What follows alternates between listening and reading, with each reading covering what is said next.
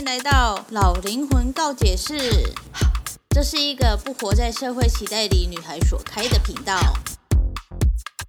这频道会分享个人经历、身边人对我的告解故事，少许沉重的社会议题，以及日常所遇到的五四三小事。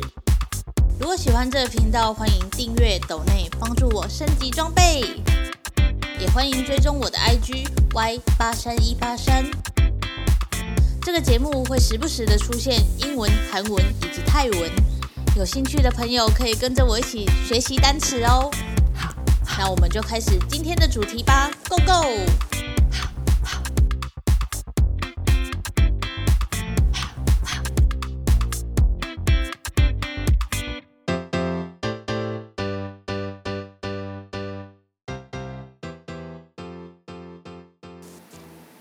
欢迎回到老灵魂告解室。今天来聊聊结婚或不结婚吧。小时候对结婚没什么概念，也不会去想这类的问题。但是越长越大，渐渐能看清楚这个家的运作模式，就让我变得很不想结婚。忘记是几年前了，我记得我很明白的就告诉我们家的两老说。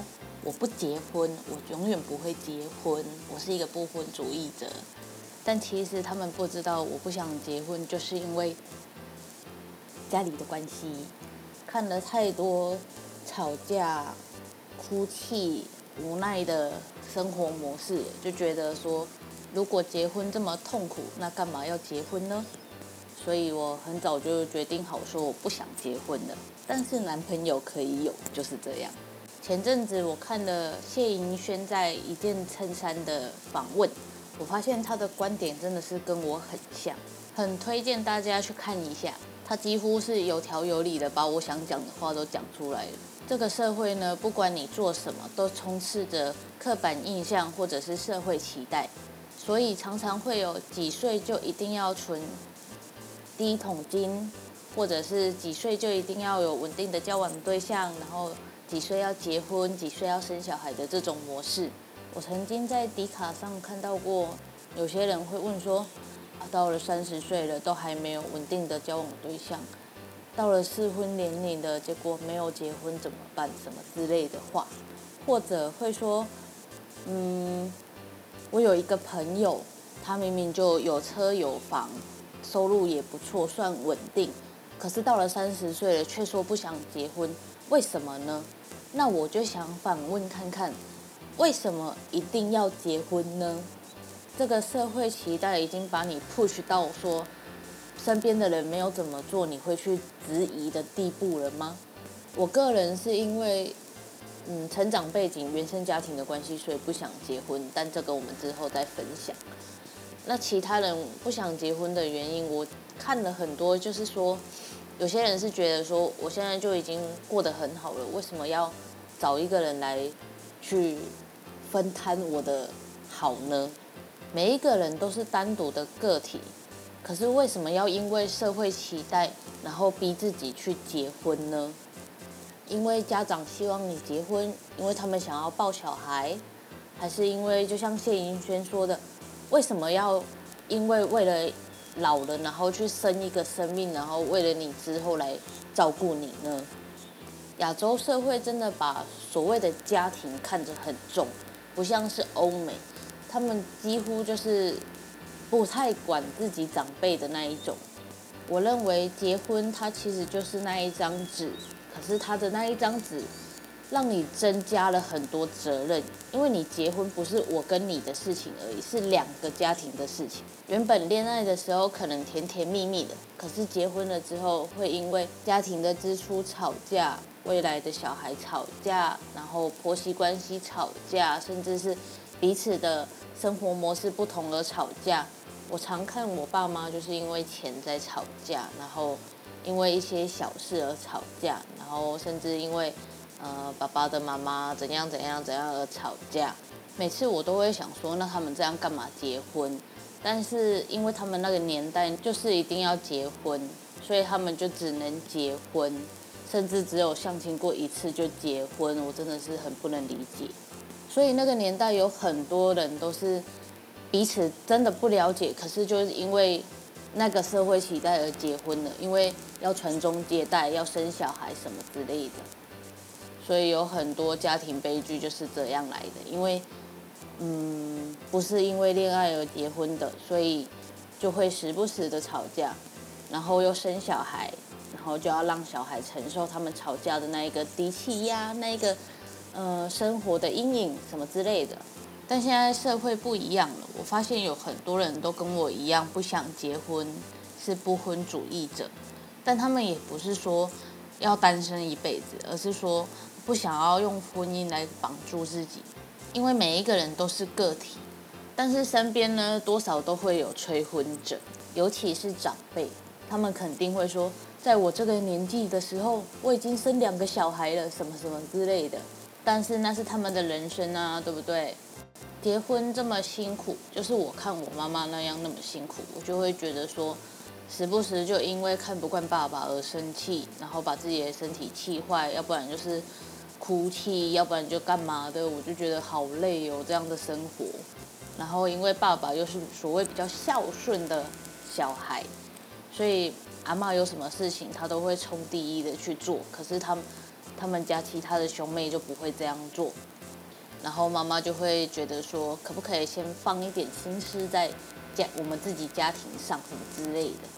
然后反正就会因为这样在吵架。然后我就觉得说，结婚好麻烦哦，结婚真的是明明就是我跟你的事情，可是到最后都会变成两家子的事情，就觉得好辛苦，好辛苦。所以我就真的很认真的跟他们说过了，我不会结婚，我也不会生小孩，因为看了。这个家庭的状况，我就会觉得说，如果要让小孩在我们争吵的环境下长大的话，那还不如不要生，因为这真的会造成小孩的阴影。因为我就是这样过来的。可可，大人不是常常在讲“因那郎无听无吹”吗？是啊，就真的是没有嘴。可是我们听进去了，我们看到了，所以就真的是，真的是原生家庭的伤害。一辈子都需要去疗愈，再加上如果你没有办法公平的对待每一个小孩的话，那就真的不要生小孩了，因为这样只会让那个小孩更加痛苦而已。人，所以结婚的意义到底是什么呢？如果说我真的想要跟这一个人走一辈子的话，我一定要靠那一张证书才有办法走一辈子吗？你不结婚，你还是可以同居啊，还是可以生活在一起啊。可是为什么一定要为了那一张证书而搞的，就是把自己绑在两个家庭里面呢？这种话听起来虽然有点自私，但是我觉得是很很真实的一件事情。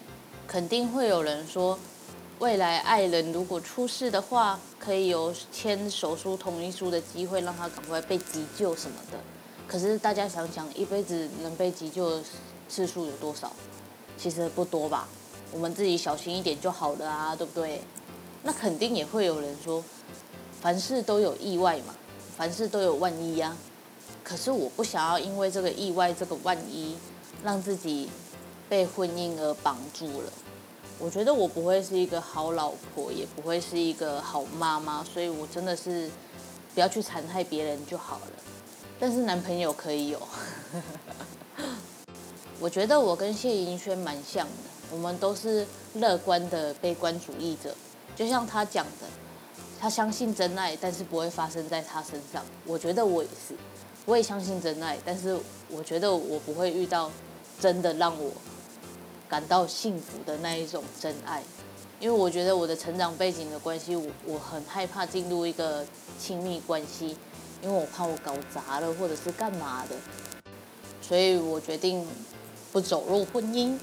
但是我也有遇过，就是朋友真的是状况跟我很像，然后甚至比我还惨一点，他就会用结婚来证明说他自己一定不会活得像他妈妈一样，所以他很认真在经营这段关系，或者是努力不让自己变得跟母亲一样，跟原生家庭一样。但是我是走另外一个想法，就是我不想要去破坏别人，所以决定不婚这样。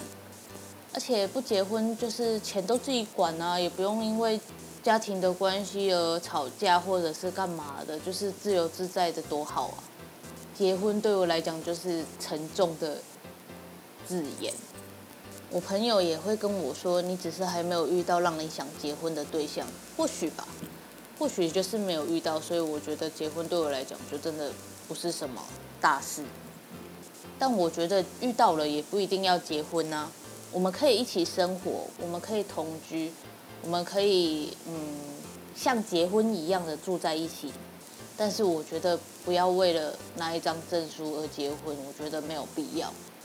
那你们呢？你们是结婚派还是不婚派呢？留言告诉我吧，我想知道。